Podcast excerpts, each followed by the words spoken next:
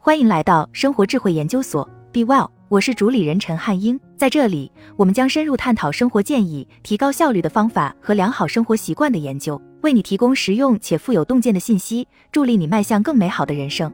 八十多年来，哈佛大学一个名叫 The Grant 与 Glow X Study 的研究一直在跟踪两组人口统计数据：一九三九至一九四四年间的二百六十八名毕业生，以及一九三九年以来在波士顿长大的四百五十六名穷人。从二战前开始，他们就一直在跟踪这些样本，对参与者进行脑部扫描，整理调查结果，并与这些人进行互动。事实上，这项研究之所以持续了这么长的时间，是几代研究人员奉献的结果。这七百多名参与者经历了将近八十年的风风雨雨，让研究人员得出了一个令人震惊的普遍而坚定的结论。引用哈佛大学成人发展研究主任、精神病学家罗伯特·瓦尔丁格的话说。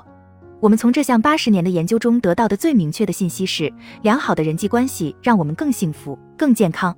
所以，幸福和快乐并非来自于别墅、豪车、粉丝、名誉和权力，幸福和快乐来自于爱和情感。一、亲密关系的质量比数量重要。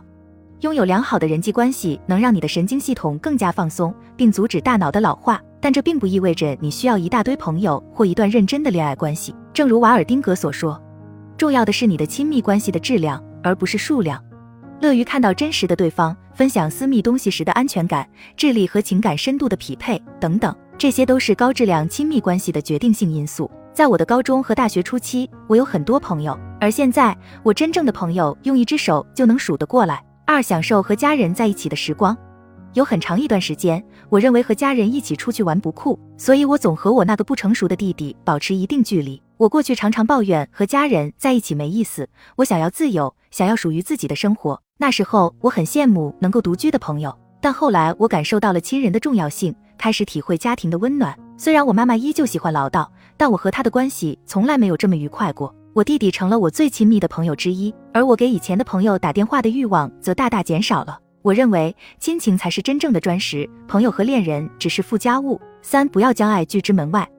无论是失去所爱的人，还是被朋友疏远，你总会有孤独的时候，或者你遇到了烦心事，让你渴望独处。然后呢？正如从一九七二年到二零零四年指导这项研究的哈佛大学精神病学家乔治·瓦伦特所说，找到幸福的其中一种方法是去爱，另一种是找到一种不把爱推开的生活方式。无论是面对不断增加的工作压力，还是经历严重的疾病，我们对逆境的第一反应是将我们所爱的人拒之门外。这不是因为你们之间缺乏爱，而是因为你对生活本身的怨恨。这样做没有任何好处。你应该把负能量投入到工作或写作中，或者向你最好的朋友发泄，或者洗个冷水澡，或者躺在妈妈的怀抱里，感受烦恼的烟消云散。亲密关系不会让问题消失，但会让这些问题变得更容易处理。最后。